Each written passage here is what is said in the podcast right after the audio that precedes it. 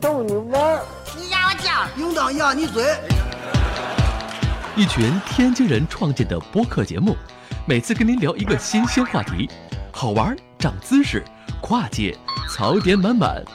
每期都给你足够惊喜。是惊吓吧？生活、旅游、科技、理财、八卦，众多轮值主播，总有一款适合你。不要嘛！我是王姐，津津乐道，分享体验，享受生活。二他妈妈，你快拿大木喷了耶！我可赶上这波了。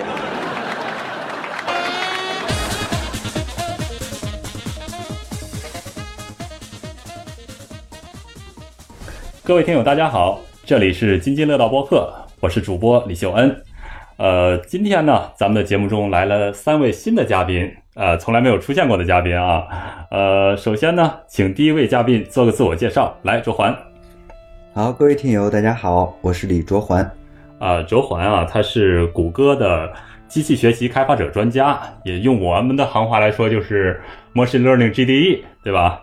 呃，卓环同时他也是水木清华 BBS 的站长。这个水木清华 BBS 可能，呃，这就得上点年纪的咱们这个听友们才能知道了，是吧？呃，问老高，老高肯定知道， 对吧？呃，OK，咱们肯定都知道。然后卓环还有一个定义就是，投资人里最会飞的程序员。哎，这是一个什么样的头衔呢？啊，这个主要是我在平时做自我介绍的时候，为了让大家很快的全面了解我而把我的三个属性啊一次性介绍出来的一个。三个属性，一个给他三角定位。呃，投资人，然后会飞，程序员，对，哎，会飞，呃，今天咱们主要就讲讲会飞啊，这个一会儿说。呃，第二位嘉宾是郑楠，来，郑楠， 嗯，各位听友，大家好，我是郑楠。嗯，郑楠啊，也是这个 machine learning 的 GDE，谷歌机器学习开发者专家。那郑楠啊，郑楠同时也是杭州 GDG 的志愿者。嗯，之前呢，咱我在两期节目中都提过了 GDE，这嗨，GDG GDG 啊，是这个谷歌开发者社区。呃，郑楠一般在杭州是吧？嗯对 Based in 杭州我是 base 在杭州。 OK，呃，第三位嘉宾政委来，大家好，我是政委。呃，政委，政委的呃，政委的身份也是 machine learning 的 GDE。感情今天李大夫是和三 位开发机器学习的开发者专家在一块儿，我们录这期节目啊。呃，政委平常在在厦门是吗？嗯是的，嗯在厦门。OK，呃，为什么我们凑到了这一块儿呢？呃，咱们几个人和其他的伙伴们啊，这两天，嗯，都在北京的一个地方，咱们在在在开一个关于机器学习的会议，对吧？呃呃，细节咱们就先今天就不再说了。今天主要的主题啊是关于滑翔伞。哎，这个主题啊是我和我和卓环在在交流的过程中，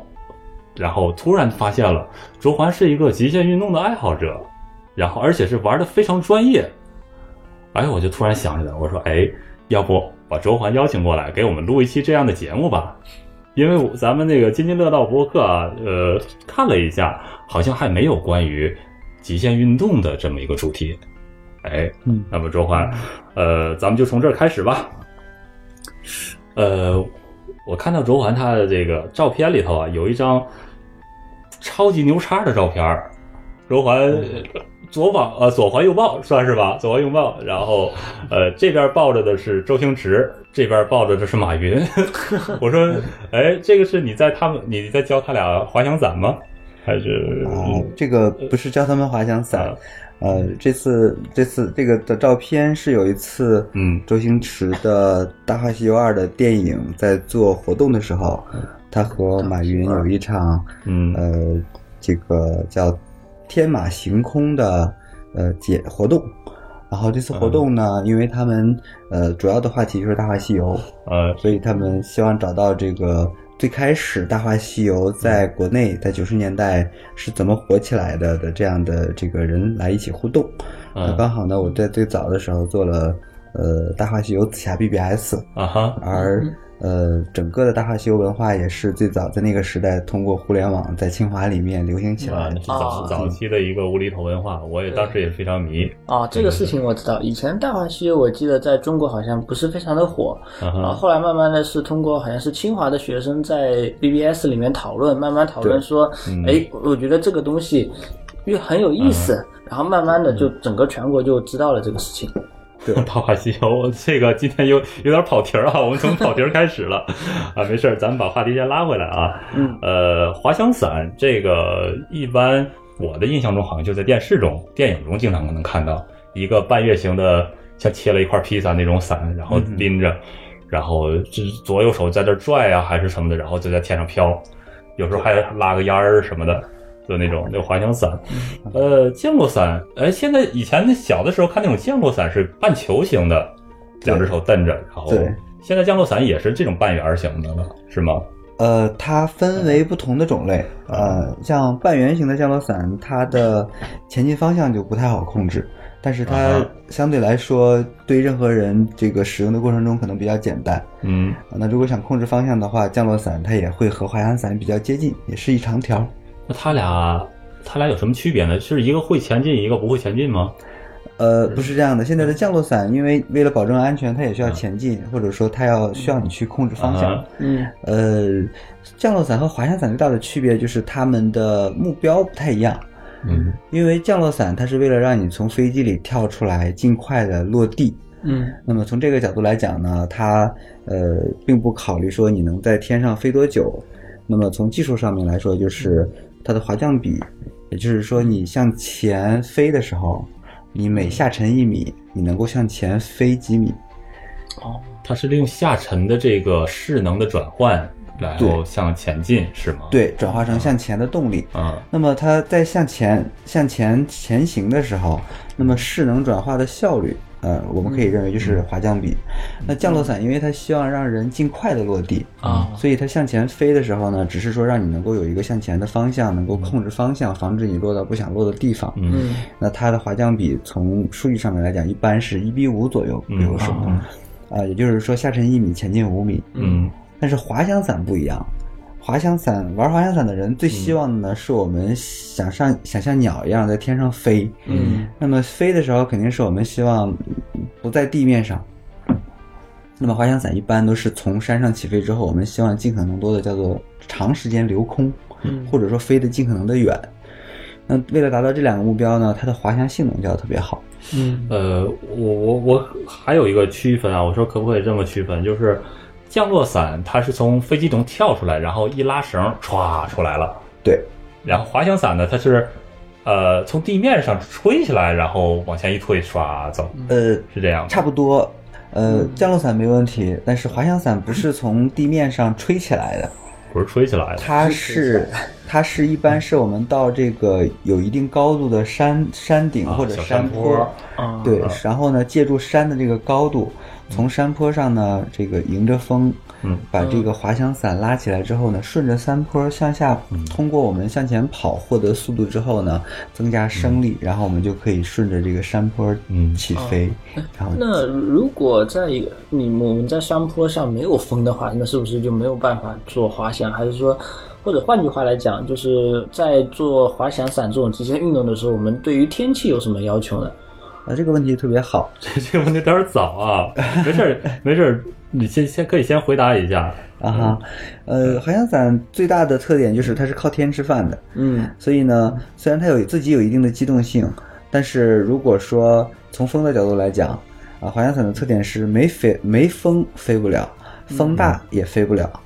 所以就像你刚才说的，如果完全没有风。就比较不容易起飞，当然说你也可以通过自己特别努力的跑那如果你跑得很很快的话，也也许也可以飞，但是就非常不容易。那当然，风如果很大的话，你控制滑翔伞就会受到风的干扰很大，这个会比较危险，也不不飞。所以基本上就是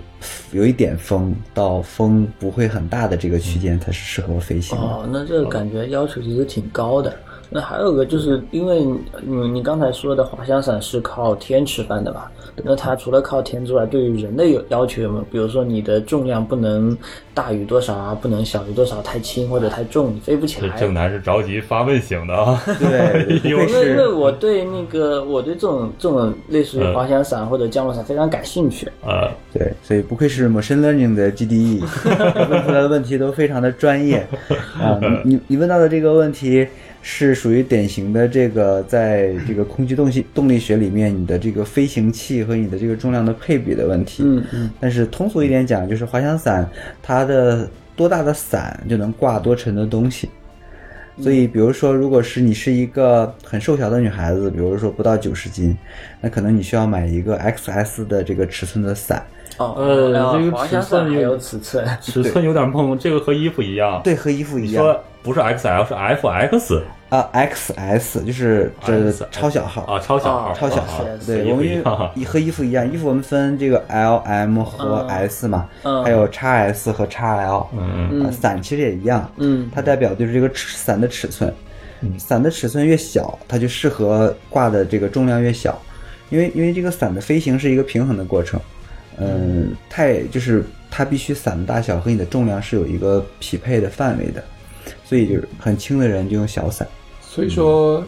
有可能你穿了一件跟你可能不是很适合的大小的衣服，对然后你就被吹走了。呃，就是这样子的。如果最后一个说问题啊，对，如果如果你的伞呃这个很小，那你的人很沉的话呢，那么你就会发现这个伞会下降的非常的快，嗯但是如果你的人很轻， 伞很大的话，那么你就会发现呢，你这个伞对于空气中吹来的风会特别的，你不好控制，就很容易被吹跑。哎，咱们发现没有，各位听友，呃，三个 GDE 他们开始做群体讨论了啊，这个直接就上来就硬给了，我们只给了，还没有这个由浅入深的慢慢来啊。呃，咱们的听友中很多是关于开发者的，很多开发者的听友，然后还有很多的驴友，呃，做旅游的爱好者。呃，所以我想，咱们从浅入深的一步一步来问吧，也要照顾一些小白用户嘛。哦好的好是 可能我太呃，着急了。哎，没事儿没事儿，咱们第一次来嘛，第一次咱们慢慢适应啊。呃，我想问问咱们的周环，就是呃，从什么时候开始玩这个滑翔伞的？为什么开始玩呢？嗯，这个我玩滑翔伞时间蛮早的，最早接触滑翔伞是在二零零四年，哎呦，十十十四年了，十四年前，对，所以我也飞了十四年了。嗯嗯，那怎么发现滑翔伞呢？其实这是有一个很好玩的故事，就是最早的时候，我也像大家一样，可能这个知道滑翔伞这个事情，嗯，但是不知道哪儿能玩儿。啊，同时自己也非常向往，想去像鸟一样的一个天上开发飞者、程序员，你为什么会想玩这个呢？有有因因果关系吗？呃，这个可能是和人的基因有关系，因啊为很多人可能你看到一些东西，并不是因为你呃是这个行业的，那你看到了就会很喜欢。嗯对，那我当时呢，这个也处在这个状态，不知道北京能不能玩儿。然后呢，是一个非常有意思的机缘巧合，就是我有一个很好的朋友，然后有一天他打电话给我说，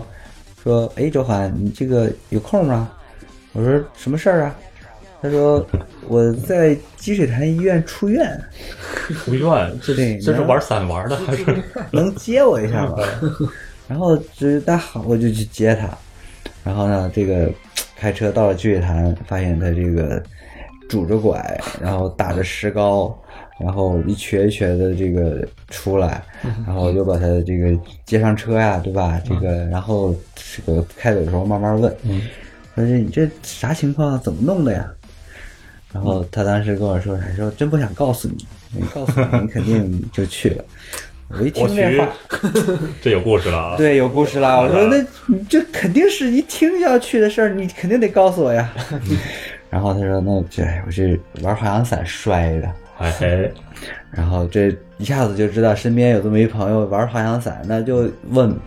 一下子这个通过他就了解到了滑翔伞去哪里这个报名有什么样的培训，在北京的什哎么地方、他也真告诉你，他不怕你也摔着或者因为他不告诉我，我肯定就不给他那拐了嘛。 卖拐的。 对，呃，所以就是也是机缘巧合，有这样一个朋友，啊、刚好是因为受伤，然后通过这个事情知道了之后呢，然后把他这个送回去之后，这个第二天我就去这个报名学伞了，嗯，所以也是也是非常有缘分的一件事情。呃第二天就可以报名一下，就之前不需要做什么准备吗？第二天就去了，你听听啊。第二天你去先把先把钱交了，然后就可以再慢慢做准备。啊，就不需要，比如说那个让你去先购买一下滑翔伞啊，这些都是他们那边可以提供的。呃，对，就是你在初学的时候，就好像你学车一样嘛，你不可能学车的时候你要自己买个车，所以，呃，俱乐部都会有一些训练用的伞供你使用。哦，那么，只有当你有有能力、有资格去飞行的时候，嗯、那么你才需要去买自己的伞具。啊，哦，也就是说，在买购买伞具也像购车一样，我们需要有一定的资格，对，是这样的吗对，？是这样这子。哦，对，这个还还得自自己买这个伞具，而然后还得还得学吗？报班学吗？还是当然，当然必须学，因为你上天的这种事儿，对，就好像这个玩航模一样，嗯起飞其实不难，呃，然后在天上乱飞，不管你飞的什么样，基本上只要你在天上就不会出大问题，嗯，但是把它落下来是很难的一件事儿。所以，如果我们自己把自己飞上天的话，那么我们最需要想的就是我们能不能平安落地。在滑翔伞里面，这是我们最重要的叫叫 happy landing。啊， Happy landing，对，那只有你这次 happy landing 了，你下次才能再起飞。哦，这个我有感很觉，像玩 game 的人说 happy ending，Happy Ending 对，还 happy happy 这，但是呃，最危险的时候也是 landing，所以它对你的这个技术是有要求的。那嗯，么如果你呃没有技，你的朋友就是摔他 landing 的时候摔坏了哈。对，因为你在天上想摔也摔不到嘛，嗯，对吧？你有你有你在五百米高空，你你你想想去哪里摔嘛？你只有在落地的时候才能摔。万米高空，啊对它会不会就是风比较强啊，吹的你那个失去平衡啊？我我因为不懂啊，我们三个都是小白啊。你说的非常对，这嗯在天上它一定可能发生各种情况，嗯但是不管在天上发生任何情况，你都不会挨摔。能调整啊是吧？对，只嗯有你在没有高度的时候，你你比如说你在一千米的高空，你说我现在自由落体了，那你还能落个很长时间都没什么事儿，对吧？一千嗯米的高空，你可以落个十几秒，还还 OK，你还在天上，嗯，你也不会受伤。但是如果你快落地的时候还没有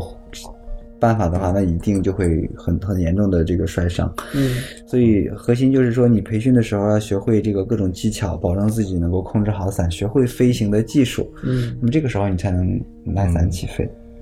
对，有一套安全的装备，像摩托车手那种护膝啊、哦护头。哎，对，那个护头很像那个一级盔啊，那个哦，一级头 盔，对对吧的？就就长那个样子。对，嗯因为头盔保护的就是你在起飞和降落的时候，可能你会摔跤，摔跤的时候头脑袋可能会撞到石头。嗯哎，起飞的时候怎么会摔跤？呃，起飞的时候，因为你要把伞，嗯、在山坡上拉起来，然后向前跑，你要冲着这个山坡下面的这个，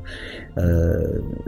顺着坡往下跑。哦，那一旦你被绊倒，或者由于大风把你拉走的话，嗯那可能你就头部会落地。哦，话说这个除了你的一级头，还有什么别的什么护膝啊之类的其他的护具吗？对，如果如果你想的话，你当然都可以加了。可对以，但是嗯都可以你加不加的话，呃滑翔伞安全运动里面最安全的这个措施就是头盔是要一定要戴的，嗯但是护膝这种就不是那么重要，哦，所以标准配备就是一级头盔，后面就是二级头盔顶配嗯差不多。玩吃鸡吗？呃，刚才提到危险，就是除了 landing，就是着陆的时候危险，还有什么时候是比较危险的？呃，简单点说，除了着陆是危险的，其他时候都不是那么的危险， 因为飞行你就有三个阶段嘛，起飞，在天空中飞和着陆，嗯和飞机一样，嗯呃，起飞的时候有一定的危险，但是相对来讲，呃，我们我们有一定的这个训练基础之后，起飞就天气好的时候不起飞，条件好的时候不飞。嗯那么如果你起飞这个状态不好，你也可以终止起飞。所以这里面的危险一般都不是那么大，但是比较大的危险呢，呃，也不在空中，对吧？因为你在空中的时候，不管你发生任何情况，只要你还有高度，你就不会产生任何问题。嗯呃，只有你在落地的时候才会有问题，因为你一旦因为你在天上既有高度又有速度，嗯那么你落地的时候可能由于下面的限制还有障碍物，嗯，嗯，那么这个时候就容易发生危险。你的朋友就是已经，虽然他给你带上道了吧，他已经就是在 landing 的时候受伤了，对呃，那玩了十四年了，这十四年中你有过这样的受伤经历吗？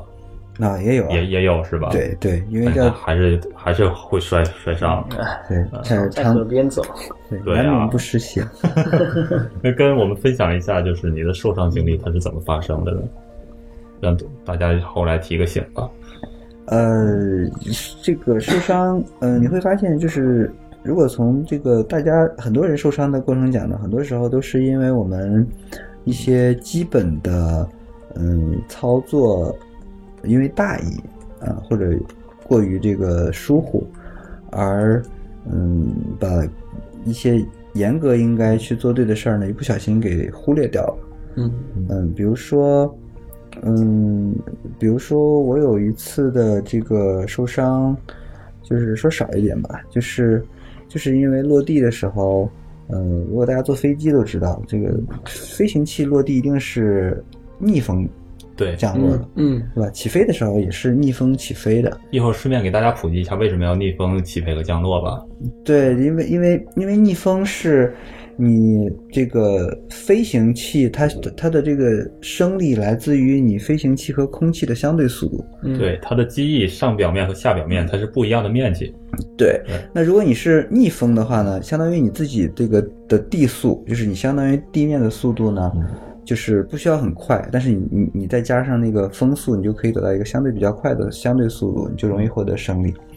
那也就意味着你可以用，你可以以比较低的速度起飞嘛。嗯，嗯降落的时候也是一样，你要用用比较相对比较低的地速降落，你会比较安全，就是对速度很慢。嗯所以起飞和降落的时候都要逆风，这样取得更大的相对速度，可以对嗯提升升力。所以，呃，插一句吧，就是说我很注意这一点。如果说我的朋友或家人要坐飞机了，我从来不会说一路顺风，嗯 我都会说一路平安。OK，呃 是，说铁路一路顺风没问题，飞机，呃，就不不用一路顺风了。啊，当然顺便一提，嗯不在意也是行。是嗯，所以从这个角度讲，呃，着陆的时候呢，是这个原则上一定是逆风着陆。嗯嗯，那么一旦没有逆风，那么你可能面临的这个危险就是说，嗯你的速度会是这个一个相加而不是相减，嗯，对？吧？那你在落地的时候就会以很更大的速度落地，嗯，那么它和你所平时习惯的这个落地就不一样。对，嗯，那么这种情况下呢，你在控制过程中就可能产生后续更多的失误，那么你就可能会以一个很快的速度、很重的这个冲击力这个着陆，嗯那么可能就会受伤。啊那哦最严重的受伤可能导致骨折，呃，显然不是骨折，最严重的受伤一定是死亡。一定是死亡。那是一个非常危险的一个。所以嗯按照你刚刚这么说的话，可能就是滑翔伞的着着的着陆跟我们平时飞机的着陆不一样，因为我们飞机的着陆肯定是一个方向着陆嘛，但是里面滑翔伞是看风向，然后你可能是从两个方向去着陆，是这样子。呃，事实上，飞机的着陆也是两个方向着也是陆的。哦，对其实我感觉就像滑翔玩滑翔伞就像放风筝一样，哦 不是，哎，有点这意思啊，对吧？因为我们放风筝也是逆风跑的。对，对，有点这意思。对，那刚才你说这个关于让他死亡这个事情，让我有点有点肝儿颤。嗯，他他在这落地的时候，我怎我想了半天，这怎么会导怎么会摔摔到死亡的？嗯，这个不单是从空中掉下来落地会，就当然是他最有严伞重的啊，情他有况。挂着伞呢、它有刮伞，但是你落地还是会很重嘛。它是会向前快速的，呃，和地面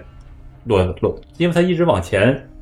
往前的同时嗯又落地，对，然后它会临墙几步，呃，对，呃，那这个是你你想象的是一种很好的情况。那比如说我们假想一个落地的时候的不好的情况，那如果你前面有一堵墙呢，哎呦，那哎呦，这这没法说，对吧？哦那还有一种情况就是，如果你选择落地的地点不好，那如果下面是高压电线又怎么办？ 哎。哦，那你哎呀，这这也够够麻前烦，面下面是鳄鱼怎么办？呃，对，嗯对，还有就是下面是水，就是你实在没有办法就落在水里。那当然说有一些办 嗯法，但是也会产生一些其他的问题。水它没有什么硬度吧？对你水水的话，你很很就是你会不溺水会水对会溺水，嗯，那这样的案例你见到最多的还是就是有关于死亡的案例，你有听说过或见过吗？嗯，因为滑翔伞作为一项航空运动，它本身就是是极限运动，嗯呃，是是属于高危的。如果大家去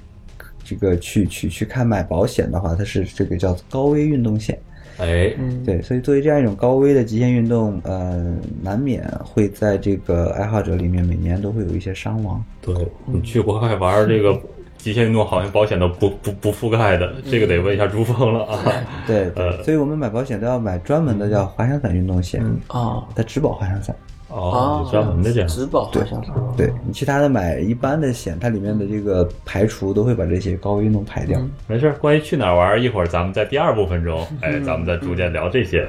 呃，我其实我有个问题啊，就是比如说我们你玩了滑翔伞玩了十四年，对吧？嗯。然后在这十四年里，你按你说的，每年我们都可能会有产生一定量的伤亡。对那有没有可能，比如说你的朋友在这过程中就慢相，也相当于就慢慢很多人从滑翔伞这方面走出去了。呃呃，就就离开了，然后的话，就是你你内心会有就是怎么样的想法？就是因为你是什么？你你怎么撑过来这十四年的？换句话来讲，呃我觉得说撑过来十四年这个夸张了，但是确实是每一年都会呃有一些事情发生，比如说以前和你一起玩的朋友，可能后来就不再飞滑翔伞了。嗯，像最开始和我一起这个玩滑翔伞的那个朋友，后来他自己也呃没有再飞。嗯，所以但是这个没关系，可能因为大家忙，或者大家觉得有其他更好玩的，嗯，难免。嗯，然后呢，也会有一些朋友会因为受很严重的伤，或者由于一些事故也会离开我们。但是我我我，如果如果你真的是骨子里面喜欢极限运动的话，可能你会，嗯、你会觉得每一个人他都是在追求自己所热爱的事情。嗯，这是我刚才也想问的问题。你说这么危险，甚至会导致伤亡，那么你觉得它最值得玩儿的地方是什么呢？嗯，最有趣儿的地方是什么呢？滑翔伞最让人兴奋的事情，就莫过于说，其实每一个人心中，可能很很大一部分人心中就有一个飞翔的梦。嗯，对吧？大家都都希望像自己像鸟一样在空中很自由的飞翔，你可以获得完全这个这个不受拘束的这种在天上这个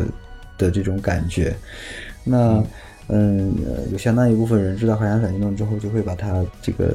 实现，对吧？那么这种这种感觉，以及说当你飞上天空的时候的这种和平时双脚在地上不一样的这种刺激感，也会给我们带来很大的这种不一不一样的体验。嗯，在天上那那一次滑翔伞大概能几分钟呢？嗯哼，呃，滑翔伞，这个首先我们说的是无动力的滑翔伞，那么它起飞之 后呢，好像又谈谈深了啊。呃，对，因为如果有动力的话，你就可以用动力来飞行吧。但是嗯没有动力的飞行器，一般来讲，我们像纸飞机，它应该飞出去之后就是越飞越低嘛，很快就落对地了。 对，所以你才会想问有几分钟。但事实上，滑翔伞它最大的这个让人，嗯、这个吸引人的点就是它可以在没有动力的情况下，持续的借助大自然的力量，在天上持续的飞行。嗯嗯所以这个简单回答你的问题，呃，最长的滑翔伞在空中的这个起从起飞到降落，它在空中持续时间的记录，在中国现在应该是十一小时左右。十一小时，对他不吃饭哦都。对，对，这哎，等会儿他也不上厕所是 吗？对对，因为要挑战这个留空记录的话，你就得提前做好。这怎么挑？战？他十一个小时总总得排泄呀，呃，是的，他不是吃的饭行， 啊他怎么排？啊是啊的，对他，他他他他他两面都会考虑，他既会带那个食物，啊起飞的时候就随身带着食物，嗯啊啊，他也会随时，他也会做好再带这一个矿个泉水瓶子。呃，对矿泉水瓶子呢 会比较麻烦，因为你在天空中啊可能不需要用矿泉水瓶嗯子，所以大家这个最最，如果是用这种方案的话，大家就直接不用矿泉水瓶子。 那就直接 那哗，那个那个直接对原地解决。哎等等会儿，对，他会直接的哗，是的，可以，这可以这样的。这这嗯这楼，但是更对嗯更更更更好的办法是，事实上大家用的方案呃不是直接的花，嗯呃是有成人纸尿裤。啊也是哈，啊，对，对，那这他这种种十一个小时的记录是用的是也是那种无动力的那种吧。当然，有动力的话就你就没有必要说这个时间了，因为我啊们可以借助动力。好酷哦！啊，它十一个小时，那相当于从哪儿滑到哪儿？嗯呃，这种呃滑翔伞它它分不同的玩法。嗯呃如果是这种留空的话呢，它需要的是在很早的时候就去找到一个能有持续气流的地方。嗯，所以它追求的不是飞得很远，所以很可能它是在一个山的某一个位置附近，然后一直在这儿飞。啊，一圈儿上一圈下儿上的，下上下，对，所以它可以很熟悉的这儿的地形，可以知道这个气流持续的怎么样，然后再借助自己高超的技术和这种坚强的毅力，才能撑得住十一个小时。啊，就感觉刚才那个上下的手势，好好好好好好传神。 嗯按你这么说的话呢，嗯肯定还有别的玩法嘛，比如说飞得更远，或者是说对，对，嗯，飞得更快之类的，是吧？没错。所以滑翔伞的玩法像留空、时间、长度，这是一项挑战。嗯，呃，那像你说的，呃，这个从起飞点到降落点的直线距离，这也是一项挑战。嗯嗯，目前国内的记录应该是在一百五十公里左右，一百五十公里，北京到天津，直线 嗯直线飞行距离。嗯，所以也是非常不容易的一件事情。因为如果是我们想飞这么远的话，他们大多数这个我们叫越野飞行，因为已经很很远，嗯你你很难预测到你会在哪里面着陆，所以你必须有非常高超的技术，并且能够应对很多很复杂的情况。嗯对，啊，而且这个时候我们借助的这个气流，呃，就得更多的去看天上的云彩，所以就需要你对呃大气的运动，还有这种云的生成以及各种的时机把握的比较好。那它当呃会时啊它会我我先说一句，它会飞到那么高呢？需要考察云彩吗？它呃，飞飞得越高，那么接下来你就可以就是很很有主动权的去选择你飞到更远的距离在哪。它实际上是可以摸到云的那个高度，是吗？当然，就是因为云的生成，就是因为云的下方有热气流在上升。嗯，那么你如果在这个热气流里面飞呢，首先你就可以从这个空中去接近云彩。嗯，哎，好浪漫啊！对，呃，事实上，如果你这个一直在云彩下面飞的话呢，呃，有相当一部分云彩你是可以飞到云里面去的，哇，哎呦那还看得到你啊？就可以不但看得到，还能够摸得到。嗯还可以吃得到，啊呃，也可以吃得到， 还可以湿那个身体湿了， 就是，对，会会很会变湿。嗯那但是但是一般来讲，到云彩里面飞行是很危险的，因为你看不见其他的潜在的这个方向对和这个其他如果有其他飞行员的那话，会装上飞鸟吗？当然这样这样飞鸟还是好的，因为飞鸟飞鸟可能也不会在云彩里面飞。嗯嗯，呃，那如果有其他的飞行员的话，那比如说有几个飞行员在这儿，那如果你进云的话，那大家就不会看得见。啊，嗯呃，而且。对，所以一般我们在接近云底的时候就，就不会再上升，就会空中撞上或者是缠在一块儿还是很麻烦的，非常麻烦。是吧？对，非常麻烦。我们以前也发生过这种情况。正南，你刚才想问什么？呃，刚刚才有点忘了， 忘了，只是喝完酒了，有点有点呃 有 跑慢了，有是吧点？有点迷惑。有点迷惑。OK，呃，刚才呢，咱们聊了一下，算是第一部分吧。咱们呃，周环说了一下怎么入的行，然后大概描述了一下。接下来咱们可以哎，让安娜已久的小白们，可以给小白们一个领领路了。呃，怎么入这个门呢？刚才咱们提到俱乐部，嗯就说、嗯 OK，我们小白现在有兴趣了，那第一步要做的是什么呢？嗯嗯，我就要玩这个，对，这也是我想问的。 哎，哼，呃嗯我去买个伞。呃，不要着急，不要不要着着急。急你在学会开车之前，其实不要去买车的。对，嗯，如果想学滑翔伞或者想玩滑翔伞呢，其实最简单的第一步，嗯，不是去自己学，而是去体验一下，体验一体下。验一下，体验一下。因为我们现在，呃，因为因为如果你真的就是想知道自己有多喜欢飞行的话，你可以去让教练用双人伞嗯带你起飞，然后在天上飞行一次。那么双人伞起飞之后的感觉和你自己飞，嗯除了不需要你自己起飞降落以外，嗯，整体感觉是差不多的。哦，还有双人飞行坐有骑双，人伞，那双人落地的时候教练不会啪， 对，如果啊教练呃落不好，但当然教练一般水平都会非常厉害，嗯但是你就要依赖教练来保证你的起飞和着陆。嗯，那么在空中的时候呢，教练也可以用他丰富的经验去带你，比如说盘热气流飞得比起飞场还高。你可以，比如说你起飞场是五百米的山头，嗯，也许你可以飞到一千米高的高空，你可以看到自己以前从来没有见到的这种，这种从一千米的高嗯空，然后向下望去，你身下什么都没有，嗯，呃，这种空空如也的感觉。对对对，以前看这种照片只有在无人机的拍摄里面才有。对，那现在你就本人在天上，我发现正南有点蠢蠢欲动 了。啊，你感受一下这种感觉。那如果你真的很喜欢，呃因为大部分人都会很喜欢，但是我也我也见到过我们我们有流传的视频，这个上了双人伞之后，从起飞，然后因为他自己在拿着自拍杆用 GoPro 自拍，所以嗯从起飞开始就开始哭，很惨的哭，嗯哦然后一直到着陆还在还在哭，他是他是恐高吗？对，就是被哦吓的一个啊女就孩是子被 sick 吓的。哦这样子。这恐高的还还要玩这个？嗯 是，所以他可能开始在开起飞之前，觉得自己想试一下，觉得好嗯玩呢。起飞之后，我我猜他以后可能不一定会 玩。 哦，对，但那当然说，更重要的是你自己就体验一把这个飞行，然后你就也有一些初步的感受。如果真的很喜欢呢，你就可以去找滑翔伞俱乐部嗯来报名。呃，那么报名之后就可以由滑翔伞俱乐部给你做一个初级飞行的培训。哦会，教杭州有类似于这样的俱乐部吗？对，杭州有的，杭州也啊有，杭州在永安山，永安山。对，永，OK，安山山顶。这个如果你觉得好的话，你可以节目中推荐一下。我们没有收任何机构的广告费，这真是纯的。你觉得好的话，你可以推荐。对对，远洋山我比较熟悉，因为这个呃，他的这个管理者也是我最开始学习的这个北京大宇俱乐部的创始人，哦，嗯，所以呃，而且另外那个山非常适合初学者，它很方便上下山，而且山下的降落场很大，啊，哦起飞场也很很大， OK，然后再嗯我问一个实际的问题啊，哎，就是比如说我们就想那个入门，然后就是说去找到这个俱乐部，然后说接下来我们想学，然后大概从学学从开始学到学完之后，我们大概要花多少金钱？对，刚才也提到嗯了这个费用的事儿。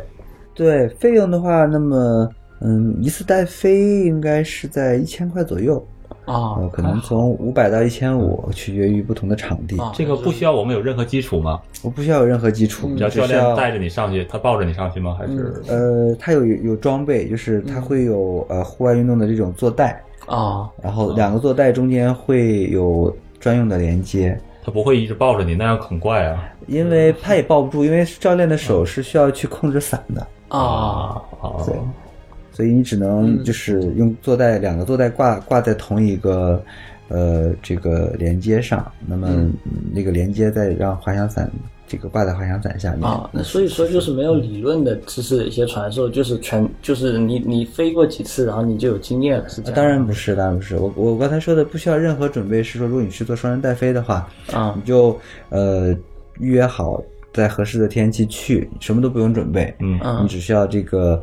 被坐带的安全带系好，然后教练和你一起把伞的装备铺好之后呢，你你就教练就可以带着你从山上飞下来了。嗯那如果你要去想学的话呢，对，学费，嗯，体验是一千是吧？体验一千，哎，我要学呢，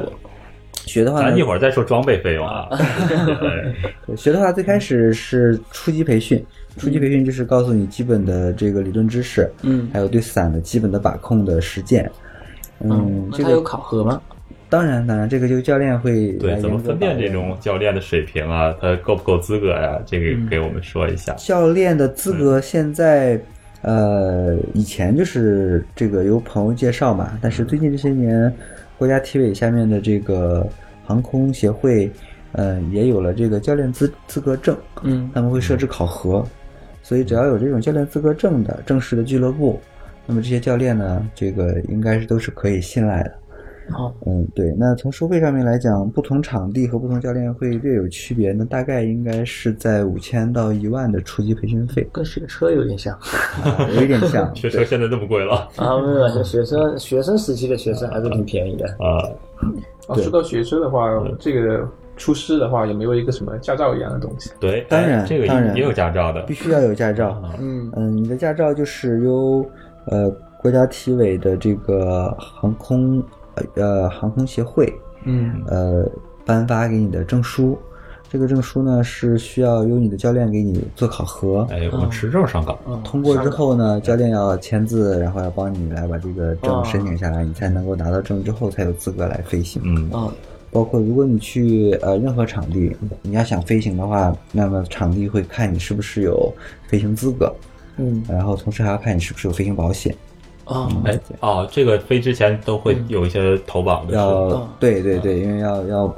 要得准备。百嗯身以上啊，对，是的，是的。哎，说到那个，你刚才说初级的，那初级的跟中级的，或者是对还有高级中级的，的或者是究级的之间有什么区不一样的地方呢？呃，对，初级就是让你学会基本的理论知识，啊然后呢，让你学会基本的空洒，啊呃，也许可以让你在一个小山包上，这个从上往下跑一跑，双脚也许会离地一下，以下啊对，但是呢，你是没有飞行的这个能力的，啊所以如果你真的这个想自己独立进行高山飞行，那么你还是需要 做一个中级培训。那么这个这个时候呢，就可能要真的要教你很多更高级别的这个嗯在天空中的这种空伞技巧。嗯这个费用也会更多一点，对，费用费用这个时候基本上，那你你就需要呃做好买装备的准备，然后你要、因为你要你已经决定要自己上天了。啊嗯呃，那么这个中级首先它有一个培训费，嗯呃，然后接下来就是要购置设备。嗯，哦，那培训费大概是多少？我还想了 解培训费现在我我我我已经很久没了没了解了，但我猜应该也是在五千到一万左右的这样一个哦相当区于间。啊学两次车，然后就可以飞了呃，差不多，嗯差不多。对当然你还要买车，啊！对，对，所以你说的这种中高级、低级这种，就有点像是我们驾照那种 A、B、C 那种就是感觉，是吗？呃，不尽然，不尽然，像是呃两次考核，嗯，最开始你可能你要能考装，对吧？你会操作基本的车，你熟悉车，会打轮儿，你能入库。嗯，但是你是想，只是你只是你能控制它而已。啊但是你对想对上对路的话，你还要路考。嗯，对，还要遵守一些交通规则。对啊，哎，空中的也有这样的规则，啊，当然，空中的规则比地面规则更重要一些，因为嗯它如果发生交通事故的话，会更严重。嗯嗯因为你想想，如果你两个人在天上飞的时候撞上了，嗯首先速度很快，撞伤嗯不说，你两个伞会发生剐蹭，无论是呃把伞撕破，导致你没有哦办法这个保持正常的这个伞型，嗯嗯嗯，那你可能你这个飞行器就要坠坠落，坠落啊！或者也许你们两个人更糟糕，就会缠到一起。哦，那个就很很难受了。对，就像我们今天晚上看到的无人机缠缠绕在一啊起掉下对来。啊，对，今天晚上我们看到了一些无人机，他们缠在一块儿了嘛，但是很近啊哈，对对对，看就是因为他们用今天晚上他们用无人机弄的那个孔明灯，我们当时还以为对就是孔明灯，走近一看是有无人机的阵列在那对飞，对哎对，对特别对漂发现亮，两个缠在一起，丢，biu 掉了。嗯，特别漂亮。呃，教练我们说完了，然后再往上还有没有就是究级的这种证书呢？和培训，呃啊，当然当然，还有那个学无嚯止境啊，学无止境，哎嗯，稍无止境，是不是要出师 了？要出师了。对，嗯，首先培训培训大概就是初级和中级，你可以认为就是你就可以自己飞了。嗯那么如果你想真的上天的话呢，你除了这个有资格飞拿到证件以外，嗯啊，你还要去呃购置装备嘛。嗯所以我觉得先先说一下装备呢，装备装备是呃需要花钱的，但是第一块儿要花钱的地方，嗯滑翔伞的装备分成几大块儿。首先第一个呢，最重要的就是这个飞行器本身，我们管它叫伞头，呃，伞伞伞头，伞头。伞头是是应该是就是那个弯弯的那个，哎弯弯的就有颜色就那那个布那就是那那个个像西瓜布皮那个形状那个，对，就是头顶上那一块大布。嗯啊，它还是分开买的这种东 西，对，呃，那么这一块大布呢，下面会有伞绳啊、那么伞绳下面呢就就有挂钩，你可以去把这个伞头装到你的座带上。嗯那伞头是独立的一个飞行装备，嗯那么它有不同的性能，比如说它有不同的尺寸，它有不同的级别，啊啊、不不同的这个越高的级别，滑翔比滑翔性能会越好，嗯但是它可能会出现危险的概率也越大。啊，那所以说建议新手还是买那种更加安全一点的滑翔伞。对，也就是初级伞头啊啊初级伞头嗯就好像这个和和有有竞赛用的是装备，啊但是它需要你有更高的技术，嗯但是有初级的这个我们叫做呃周末飞行员，就是你你你你你你平时就是有空的时候玩一玩，那可能你希望它的安全指数会更高，嗯，所以这是散头。嗯散头一般价格在两万到三万，哇，哇， 那就不是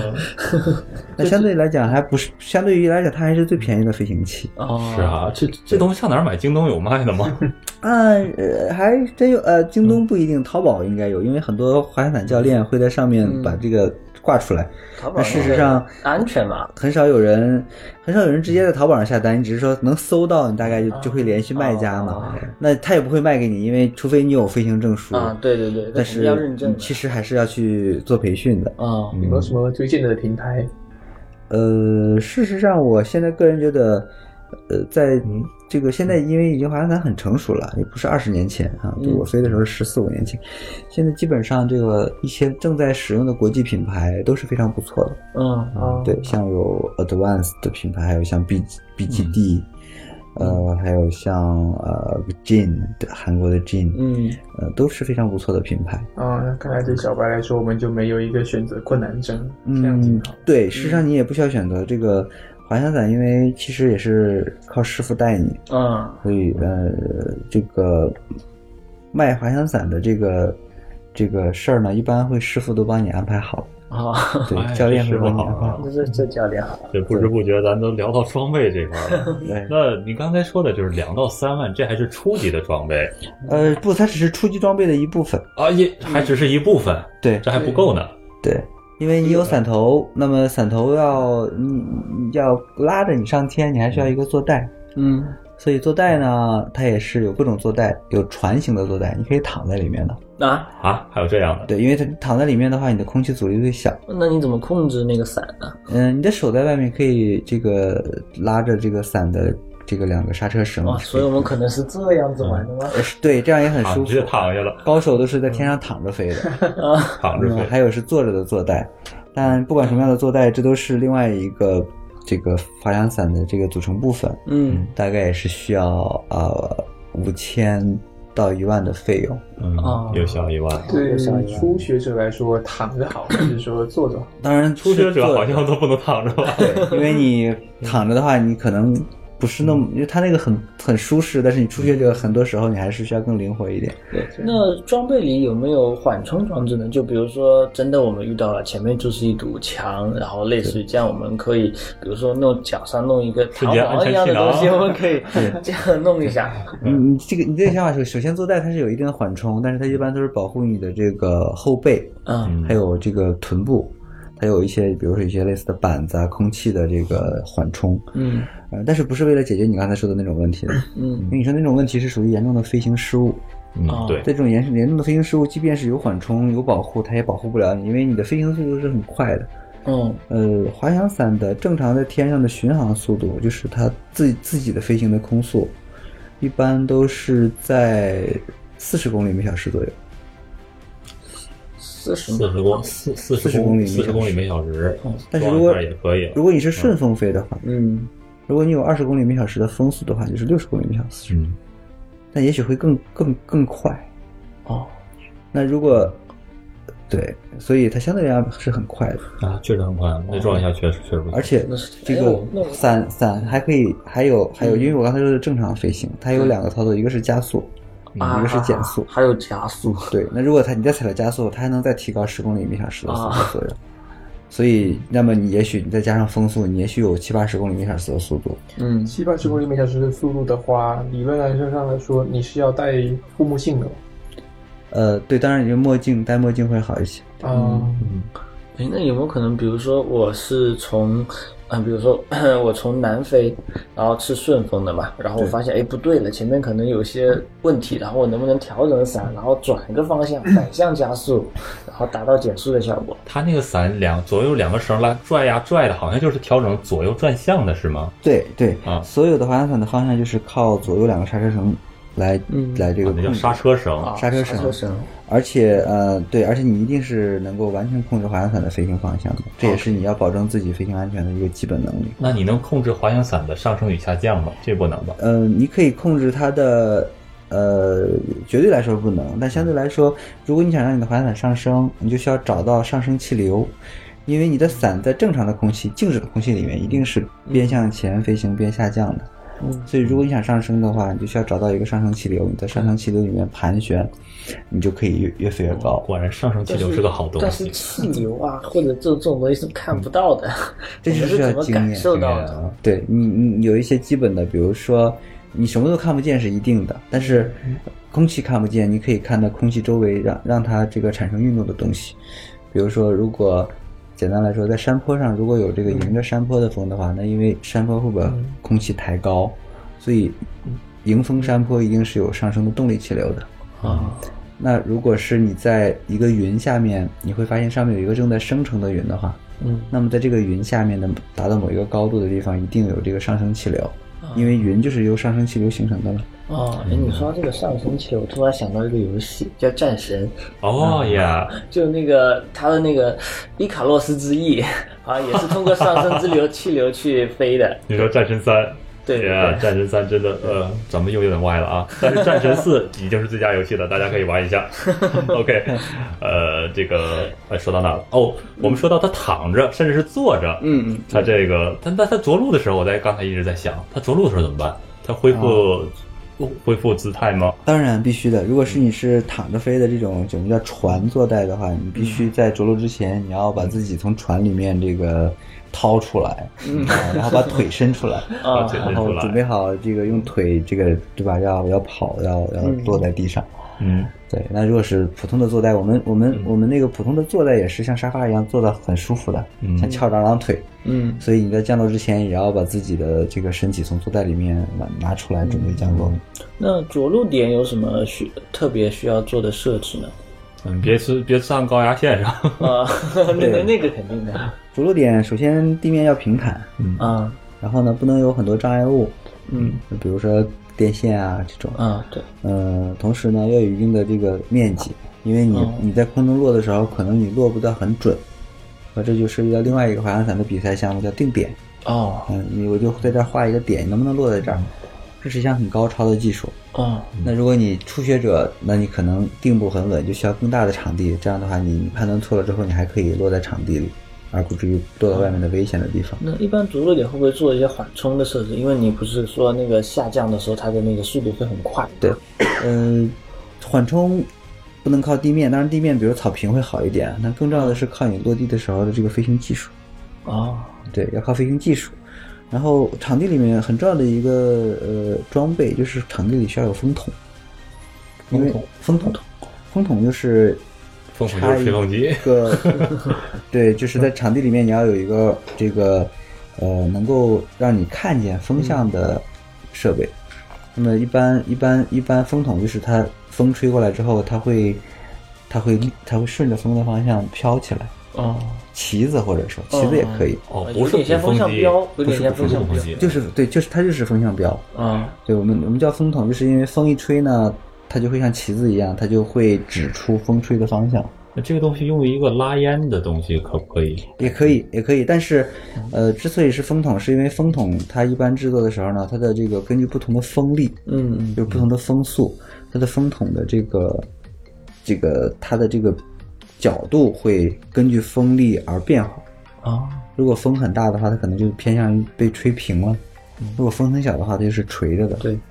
拉烟的话，说不定你一下午就进警察局了。而且拉烟的话，你你很贵嘛，你那个烟你不可能一直在那里面放着，它就能一直冒，对吧？烧一会儿就烟拉能烟现在管控的很严格吗？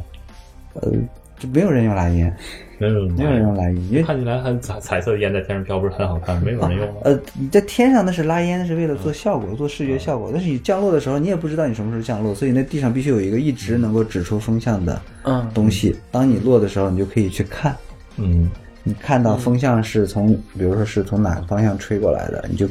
需要去迎着那个方向去落。哎你前面提到的装备里面有那个伞头，然后对对还有那个座座座座椅一样的东西，对带，这一共是做带现在我刚才一直在算这个钱嘛，伞头伞绳是两到三还有万，没有什么就带比如说两精密的仪器小小一万了之类的？还有什么其他要花费的？呃，还有很多，嗯还比有如说，对，比如咱还没说，算刚才说的风筒和拉烟呢 啊。对，呃，比如说很重要的一个你必须要装备的就是我们叫副伞。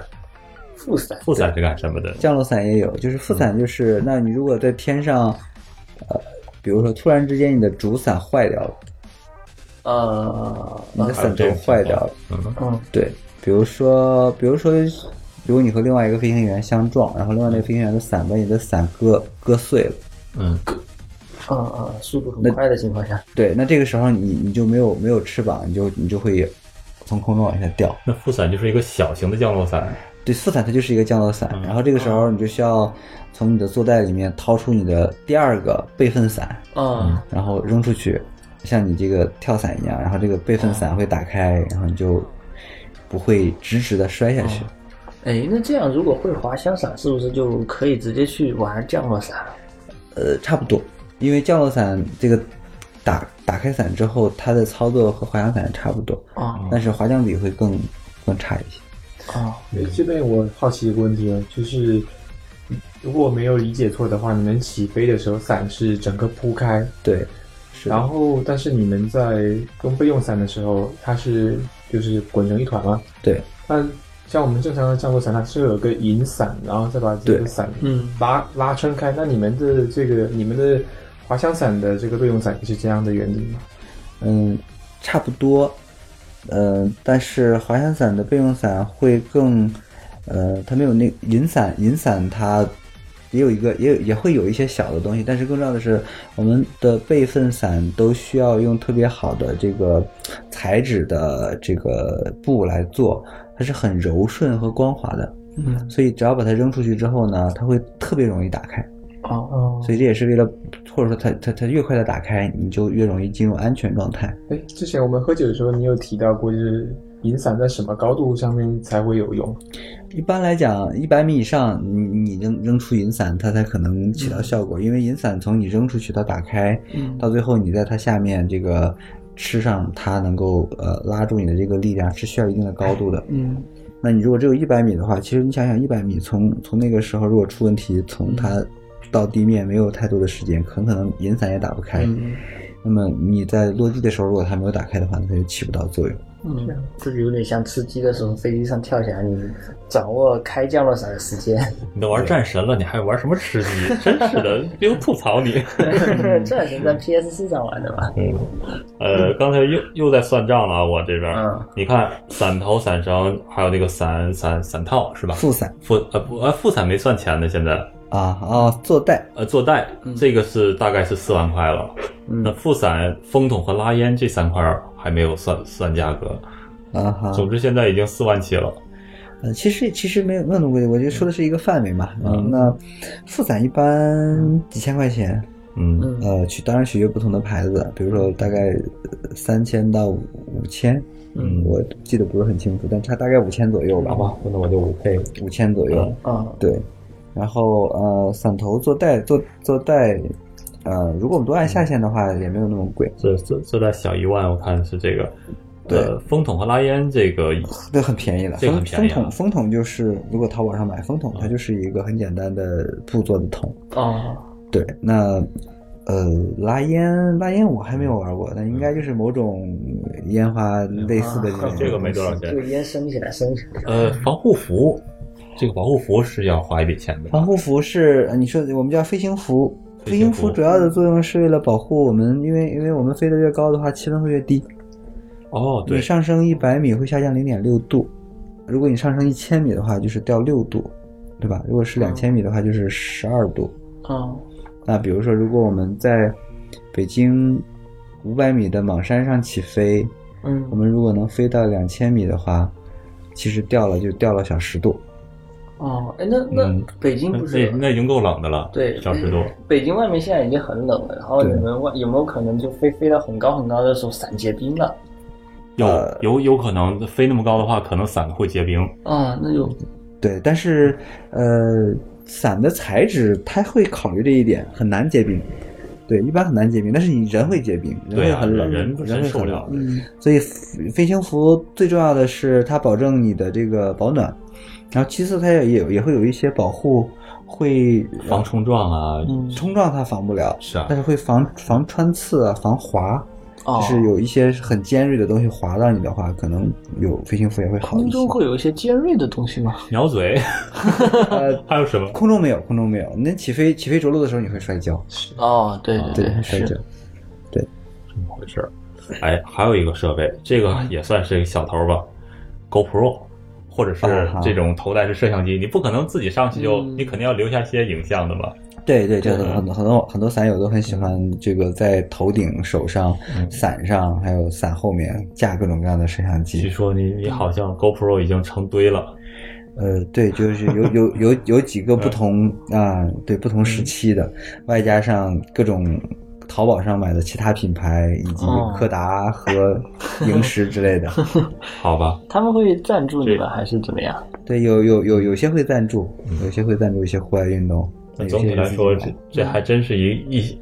不是轻易说能玩就玩的。嗯，对对你对，要上天呢，这这还不是说真就能上的，还是得投资人身份哈。呃也也也不尽 得然花一点钱嗯是的一。些装备费，对一些装备费。嗯培训也有啊，除了这些之外，还有什么精密仪器吗？比如说类似于 GPS 啊，或者是记录你飞行轨迹一些东西。这一个手表就可以了吧？对，像现在如果有手机的话，记录飞行轨迹有一些软件就可以做，但是我们嗯、呃一般来讲我你们会还喜带着欢手机上天吗？呃我会的，大家也会的，还可以在嗯方便拍照啊，发个微信啊什么的。我万一手一滑，等会儿发微信，那个时候你还要发微信。 对，当你对有一些高度的时候，嗯有些人也这么干。嗯但更重要的仪表就是大家喜欢一些专用的仪表，比如说专用的 GPS，、嗯，因为它的特点是说，呃，它运行比较稳定，然后运行时间比较长。比如说手机，如果你要开这种轨迹记录软件，可能两三个小时手机会没电，嗯你会很不方便。对，那另外一个更重要的仪表就是我们叫高度表，嗯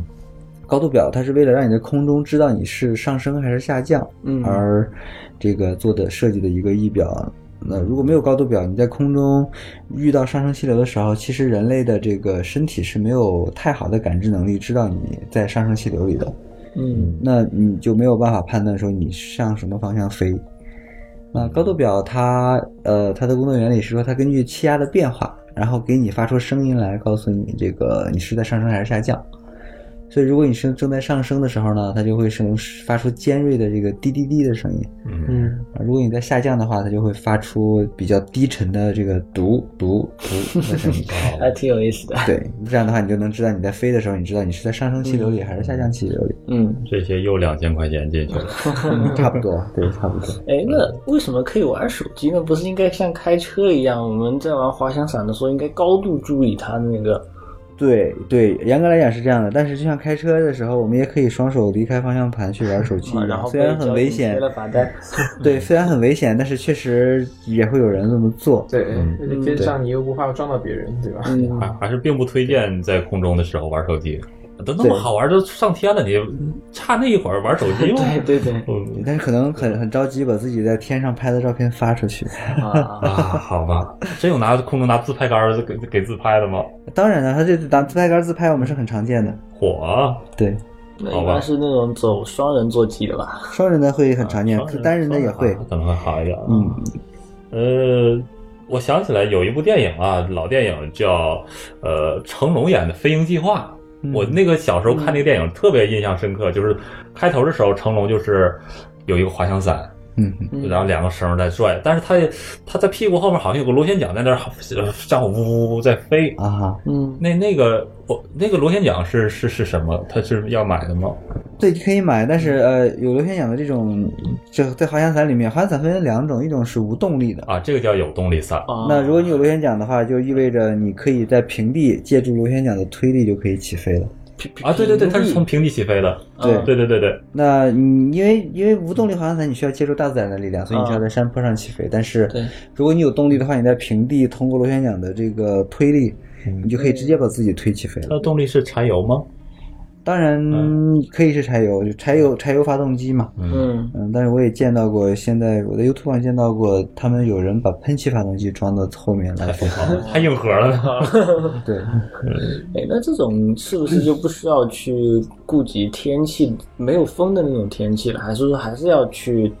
在有风，然后而且是要风比较适中的那种天气去还飞是？要看天气的吧。嗯，分分两种，就是如果是在这个适合飞行的天气，嗯那么你有动力之后呢，你得到的好处就是说，你可以不用在山坡上起飞，啊，因为一般正常滑翔伞起飞，你需要有一定的高度，嗯你需要在山顶或者山坡上，或者是被牵引起飞。嗯但如果你有动力的话呢，你就可以直接在平地就飞起来了。那呃与此同时，如果天气不适合飞行，比如说有危险的话，那肯定是有动力也会有危险。也会有危险，对啊，哦动力只是让你有有有有这种呃，就是飞行的时候你自己有动力，但是有动力嗯但是对于这个安全飞行啊，还有其他的因素限制，和无动力也是差不多的。哦，哦，OK，哎，你好前面吧提到了一个无有牵引飞行，呃不起步，那个是怎么回事呢？哦，牵引飞行就是有一有一辆车用一个绳哦，还有车啊，就就放把哎你飞像放放风风筝一筝一样。样放上 去，然后当你被放到一定高度，你觉得差不多了，嗯它这个有一个解锁装置，啊，嗯，你大概这个通过解锁装置就可以把车的那个绳给打开，你就飞走了，然后车就可以把绳收起来，然后再那这准几备下一种次飞用。那个起步的方式，哪种是更更加安全一点的呢？啊，当然你在正常起飞场起飞是最安全的，就就牵引还是自自己跑的？这牵引还是很危险的，因为嗯一旦控制不好的话，你很容易在地面上被牵引，有那个速度你控制不了就受伤。啊，呃 如果是这样子的话，为什么会有牵引这种做法呢？因为很多时候确实你希望，比如说你在沙漠里面，你想起飞怎么哦，办？我还有这种疯啊，狂在的沙漠里玩 的，对沙漠沙子软啊，也没有电线什么的。啊对，而且沙漠里面可能很有些时候热气流也会很明显。啊，哦对对对，这有倒有是热，有时候那个热风还是能看得出来的。对，嗯，你一说热气流，我突然想起来了，刚才我就想，呃，热气球，我突然想起这个东西了。嗯，呃，热气球你玩过吗？啊，玩过。也玩过。哎呦嚯，那这这期就有点大了。热气球的好吧，这热热气球这放以后的节目中吧，哪个好玩儿？我个人觉得滑翔伞很好好玩。玩儿。对，因为热气球你是在一个大篮子里面被装到篮子里面，这个哦，带到天 上去。我就想着这小袋子就那个沙包往下扔的话，不万一砸着人。 那当然要保证下面没有人了。啊，哎，呃，说到热气球，除了那个跑题儿了啊滑翔 伞之外，我还想，呃，我还听过很多很多比较就更加那个极限的运动，比如说是滑翔翼，也好像像这种你有玩过吗？也玩过哎滑翔翼是什么呀？三角翼，应该说的是，对吧？三角翼就是它是一个啊，我想想了呃，三角形状的对对对，三角形状的硬的片片的这个翅膀，嗯对吧？嗯然后人是在下面的一个三角趴在那儿飞的。啊，对，对，三角翼三角翼也蛮好玩，但是，呃，它和滑翔伞好一样好的地方是它，你飞起来之后，你下面都是空的，所以你的视野会很好。但是我就感觉是不是，因为我滑翔翼的话，能做出来的危险动作还有那种更多吧？更多，因为它的它的翅膀是硬的，就是它的翅膀是不像滑翔伞那样是软体飞行器。嗯，所以它的翅膀是硬的之后呢，你就不太担心说有什么样的这个情况会把它的翅膀给折折弯，或者是让它的这个嗯飞行的空气动力学会产生变化，所以它相对来讲它可以做更多的这种动作。嗯，但是它不好的地方就是说，它不如滑翔伞易于携带。嗯，滑翔伞基本上你所有的装备打好包之后，你就背在自己的背上，像一个这个书包户外户外对说户外的这种背包一样，你嗯嗯直接背着就走了。你也可以背着它自己爬山而。且我记得滑翔翼是你是把自己吊在那个翼上面，对你要不能躺着，没那么舒服对，你是趴着。啊。哦，对，而且这个三角三角翼的这个它因为是硬体飞行器，嗯，所以它的这个翅膀都是像铝合金的管儿啊，都是一些金属管儿。哦，所以你每次拆卸完了之后呢，它它是它是很占地方，它可能需要用车来拉走。哦，而且很大的，这种很大，对你，比如说滑翔伞，我可以背着就上飞机就走了，我可以直接在机场托运一下就 OK 嗯。那三角翼可能会更麻烦。 OK，啊，好像有点咱偏们题这了。期的主题还是滑翔伞。滑翔伞， 对，这个极限运动啊，以后的我们还是嗯看来还得找机会再多录几期，给咱们的其实驴友我听众们。呃其实我对极限运动非常感兴趣。是我看你眼睛都亮了。嗯 对对对，因为我高中的时候，我的那个呃班主任嘛，然后他是做攀岩的，他他不是那个跳伞、滑翔伞，他是攀岩的。然后每次都在班级班会的时候跟我们讲说，哎，这这这次考试考好，我带你们去攀岩。我跟你讲，我们那边有个玉苍山，我们从白天拿拿真正的那种攀岩设备去啊从去垂直攀岩的，然后白天攀。开始，然后晚上到山顶，然后坐着车回回家。这种我我一听就感觉哇，非常 exciting，很很很很感兴趣，但是又没有机会去体验，嗯所以就非常去想去了解。然后从攀岩之后，我又了解了那个滑翔伞、滑翔翼，然后还有热气球，嗯还有降 落伞。慢慢来。呃对对对对原对。来嗯其实我觉得还是从降落伞入门会更好一点，是 吗？ OK，下面一个问题，去哪儿玩儿？嗯，这个刚才我们说了，在杭州你已经做了推荐了，呃，北京附近，嗯你平常你怎么样玩的呀？对，你在北京，北京有什么附近可推荐的呢？北京，北京这个说到滑翔伞，这是第一选择，就是最资深的，也是很多我们老滑翔伞友这个学滑翔伞的地方。嗯嗯，十三陵水库旁边的莽山。嗯嗯，所以呢，这个这个俱乐部呢，嗯、目前是非人俱乐部，嗯呃在那儿运营，所以呃，他们有非常漂亮的这个湖边儿的降落场啊、非常大。然后呢，旁边的莽山呢，大概有五百五十米高，我们可以在山顶有有有修得很好的起飞场，嗯而且呃，我们可以首先在十三陵这边玩。那么第二个场地呢，也是北京这个这个两个合法场地之一，嗯是最近这些年很多伞友在张坊，嗯大概在北京往西边走，快到这个十渡的半路上的这个一个位置，那边呢有一个有一座山，有一座小山， 嗯，那里面也可以也可以飞行，很多伞友嗯周末或者平时也会去那边飞。嗯，呃，那么这是这两个是合法飞行场地，也就意味着是正式的这嗯个还有备哎不案。合法的，非法就是更加不安全了，我估计是。对非法非法的安全安全大家都是一样保障，非法主要的呃意思是说没有经过这个备案，啊，还要备案的。对，嗯因为所有的这个离开地面的在天上的东西都归空军管，包括民航。这个非法的我们就不要推荐了。啊，对，还让我们听 友呃合法安全的来进行这样的嗯嗯这这样的户外是极限的运动，对吧？呃 是的，嗯，所以如果是在北京，就是这两个地方。我呃这两前两期节目啊，呃，朱峰和他刚刚和他们录完这个，呃，美西自驾的节目，嗯他们提到了他们去了去了一趟大峡谷，嗯我我这时候就想，如果在大峡谷那个地方玩这种、嗯玩这种伞，会不会更爽？国外有没有好玩的地方？呃，国外国外飞航伞地方就很多，因为国外相对来讲对航空管制会放松很多，都很蛮蛮容易的。嗯，所以首先大峡谷我感觉不是一个玩滑翔伞的好地方，因为它这种复杂的地形会导致气流非常的乱，嗯嗯那么飞滑翔伞就可能会有一些危险。呃，那如果在国外玩滑翔伞，其实最有名的，呃，也是我去过的这个地方，应该呃最有名的应该就是皇后镇。皇后镇新西兰的皇后镇。啊，嗯呃，新西兰那边呢，就是户外运动天堂吧，无论嗯，是雪山还是各种。对，嗯、那么这个喜欢玩户外运动的人，到了皇后镇呢，就一定会去那边体验一下双人滑翔伞或者双人三角翼。嗯，双人三角翼。对，因为我我我的三角翼飞行就是在皇后镇玩的双人三角翼，嗯，呃，也是由教练带着我飞，因为我、我不会飞三角翼嘛，但是滑翔伞我就其他人玩双人滑翔伞，嗯，嗯，皇后镇是有非常成熟的，呃，这个飞行的俱乐部。然后呢，呃，这个是一个非常好的去处啊。啊，另外一个可以推荐的，也就是我玩的另外一个地方就是尼泊尔。啊，尼泊尔。对，尼泊尔也是一个户外运动爱好者的天山堂。嘛，对吧？对，那么除了那边有徒步啊一些很漂亮的景色以外呢，那边呃就有有这个非常专业的这个滑翔伞俱乐部，然后有非常漂亮的湖和山，嗯，呃，我们可以在那里面呢也是享受这种双人带飞，呃，甚至是自己在那边可以学，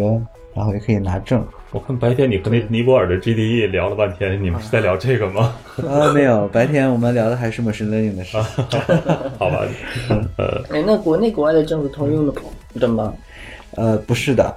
呃，国内的证到了国外，你是需要换本地的这个俱乐部认可的证件的。哦嗯哦，跟驾照一样。对，和驾照一样，因为你他要负责他本地的管理，所以你拿着这个证给他，事实上他也不知道这是个 什么，呃可能可能他就知道上面写的什么字儿，所以他可能还需要对你做一定的认证，甚至，呃，像我们去新西兰和尼泊尔飞，都是需要有本地的教练来这个为我们做担保的，啊、因为因为因为否则的话，他也不知道我们这群人是不是能飞，呃，对，因为你们是国外游客，对语言呃各方面都会有一些问题。 那既然这么多年，十四年了，玩了这么多的地方和这么多次飞行中，有没有一两次让你难忘的经历呢？啊，当然有了。跟我们分享一下吧。嗯，难忘的经历，我觉得，嗯，先说最漂亮的一最次，漂亮的一次，这个是让人印象很深刻，就是我们在新西兰，啊，我们找到了一个紧邻大海边的一个山坡的场地，嗯然后呢，这个我们在这个场地起飞之后呢，我们就向着大海那边去飞。那大海那边不是普通的沙滩，而是那种非常高的悬崖，垂直的悬崖，下面是海。然后在悬崖的上面呢，还有就是就住着住着一个小镇，啊，所以他们上面还绿化呀，还有小房子都很漂亮。那我们顺着这个悬崖飞过去呢，我们就可以在小镇上面飞，然后下面就是悬崖，悬崖下面就是大海，然后往远望处有有往往远望去有这个很漂亮的山，然后很多很多绿地，嗯，呃，真的是特别特别漂亮的一次飞行体验。嗯，对，啊，另外一次就是在在尼泊尔，呃，因为在尼泊尔是你飞起来之后是可以望到这个很远处的雪山的，嗯，当然号称也有人去那个雪山上面起飞，然后飞回来过，啊， 对，所以你可以在这个。嗯，尼泊尔那儿起飞之后，看到很远的这个山，但而且它的气流很好，你可以飞得很高，啊，也可以看见下面很大的这个湖，呃，而且还可以看到，因为因为那里面有特别多的飞行员在一起飞，很多人会一起飞，哎那种感觉也特别棒。那嗯大家一起飞的话，不是更容易出现量子纠缠吗？呃，对，所以就刚才说到这个空中的交通规则很重要嗯啊、里面有很多交通规则，比如说，呃，后进入气流的飞行员需要按照先进入气流飞行员的这个盘旋的这个方向一起跟着它盘旋，而不能选择相反的方向啊。嗯比如说，如果要相撞的时候，大家要一起向右闪躲，你啊嗯否则的话，如果不定好的话，你向右，我向左，两个人就会就正缠撞在一起。对，所以有很多这样的规则，如果你这个遵循好了的话，事实上，如果你去看高手们比赛的时候，这个如果有一个气流，大家都到这里面飞的话，就是你可能会有大几十把伞在这一个气流里面一起盘旋，哦哎，呦，非常密密麻麻的， 哇嗯，那伞与那伞之对间都参很赛近选手的嗯那个技术要求真的是很高非常对，非常高。呃，还有其他难忘的要补充的吗？因为我想最后想给驴友们一点 tips，如果你没有补充的话，我就想问，还有其他要补充的吗？就是难忘的这种事情啊。那么其实蛮多的，但是我觉得就就嗯差不多吧。两个其实我还是想听听危险的这种情况，有因为有紧急情况对这种事情有没有这样的经历？对危险的情况，其实，呃，就蛮蛮蛮蛮多时候都会危险。但是我自己碰到的危险的情况，嗯，比如说拿我有一次这个降落的时候，嗯嗯嗯，其实就是因为自自己当时可能就是很多时候可能你犯一些低级的错误，嗯，也不知道为什么，其实不应该犯的错误你就会犯，嗯嗯，就是降落的时候顺风。哎呦，对，降落的时候顺风，所以你就会速度很快，嗯而且更严重的是，这个如果你这个顺风降落在很低的高度，你还做这个很大幅度的转弯的话，那就会更危险了。是嗯，对，然后不巧这两个这个都被我都被我误操作了，对天哪，所以那嗯，所以就被还平安无对事。那后面还好还好受伤了，对，所以就会被摔倒，摔倒就会受伤，嗯，对，呃，伤的严重吗？对还好还好，需要需要休养一下。对，好 吧。那那这就针对像我这种准备去哎尝试做滑那个呃就准备来滑玩翔滑翔伞伞的了初学者有什么一些建议或者是一些忠告之类的？ 对，哎，可能给我们驴友们一点对 tips 吧。可能教练不会跟我们讲，对，呃，事实上教练一定会给你讲的，嗯对，但教练可能不会给你讲的就是，嗯，我一般我一般我身边的朋友如果想去玩的话，我会让他们做好准备，就是这是一项极限运动，嗯嗯嗯，而且是高危的这个航空运动，所以你要想清楚说，你并不是百分之百就是通过你自己能够控制危险，嗯那你是不是能够接受，呃，这个把你自己这个放在你自己没有办法百分之百控制住的危险的境地的这么一种情况，甚至有可能会出现一些不好的结果。嗯呃，你当当你说你你想做这件事情的这个欲望能够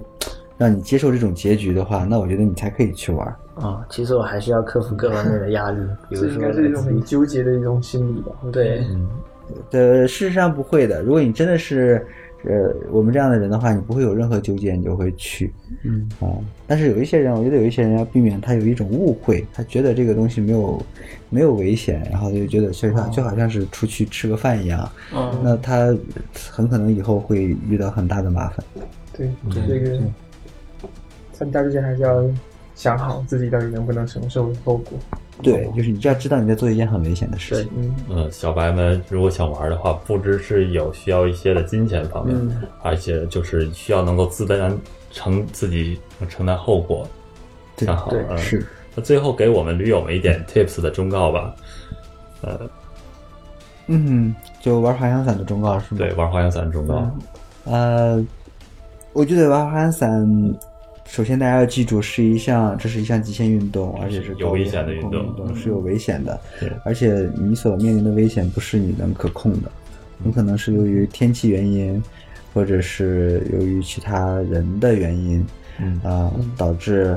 呃这个出现问题。所以忠告呢，那基于这个就是说，嗯，如果我们去真的决定自己要玩儿，就一定要这个千万要打好自己的这种基础的基本功。嗯，呃，同时呢，嗯，也不要大意，要时时刻刻的把这个高危运动都都，比如说，呃，需要做好的安全检查，嗯、需要看好的天气，然后多向前辈请教，啊、要尽可能的减少这里面可能发生意外的这种概率。嗯这样才可以，才可能会这个做好说每次都是起飞飞在天上，大家都很开心，都会很爽。但是呃，最终还是要每次都 happy landing。呃嗯来哎你，来你。呃，OK，那卓环，如果说呃还没有其他补充的话，那个咱们就先这样，先这样告一段落了。说如果听友们啊，咱们听友们如果有兴趣想从事参与这个呃这个滑翔伞运动的话。呃，我们可以联系一下卓环，就是可以联系一下卓环，给我们一些建议吗？好啊，这没还问方题，方便我愿意，这个留一个留个微 信，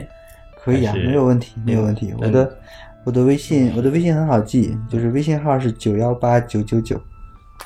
哦，搜索这个就好了，一定要说明说明的来意是吧？对的，对的。如果加加了我之后，最好就是呃详细介绍一下自己，对，呃，然后呃这个说明一下情况，这样的话我对才好这个知道，因为因为有些时候你微信上有些人加了你，你不说话的话，你也不知道哎能帮到经他常。遇到这样，对对对不说话，我我我也不知道你是谁啊，是不是？嗯对，呃，对的，卓环，现现在你在做什么项目呢？是和是和这样的极限运动有关吗？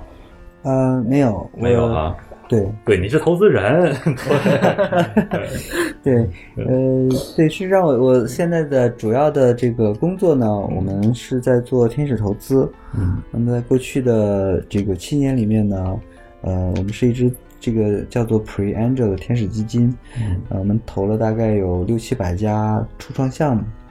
那么在呃这个过去，我们主要聚焦在移动互联网领域，嗯但是从过去两年开始，我现在呃基本上只聚焦在纯人工智能技术领域了。嗯那我个人也是特别喜欢这个自然语言对话、NLP 和聊天机器人这个方向，所以这个我也知道咱们的听友里面大部分都是呃技术背景，嗯啊，那包括我们今天做这个活动，也是因为我们在 Google 的这个嗯 machine learning 的这个这个活动上面，我们开始做这个活动，所以我相信一定有很多的听友，未来自己或者身边有朋友都会做人工智能相关的创业项目，呃，那么。呃，如果大家有身边有创业的朋友啊，需要早期的这种帮忙啊，那那也可以找我啊、来介绍一下，看看有没有地方可以帮到。那如果大家是做这个人工智能技术的，那就更好了，那就对请一定来找我，啊、我很愿意帮忙。那如果大家又是做人工智能技术里面的这个自然语言对话相关的， 那我非常诚恳的恳请大家来找我吧，我请你喝咖啡。 三角定 位，啊，顺便我们给我们 GDG 做了一个广告。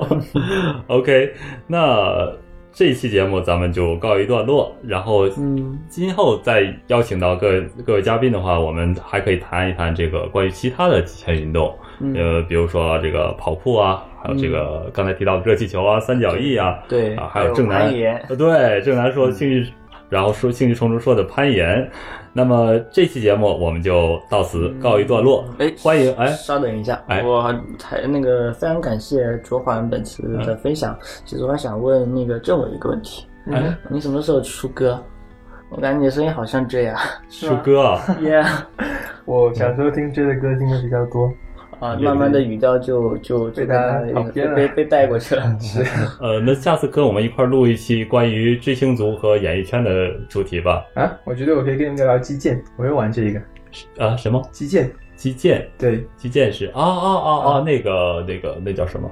就是、啊就是击剑。啊，击剑就是那个嗯奥运会的项目之一对抗运动了。 OK，这个也呃，这个你挖的坑你自己填啊，我们挖的坑可不少了。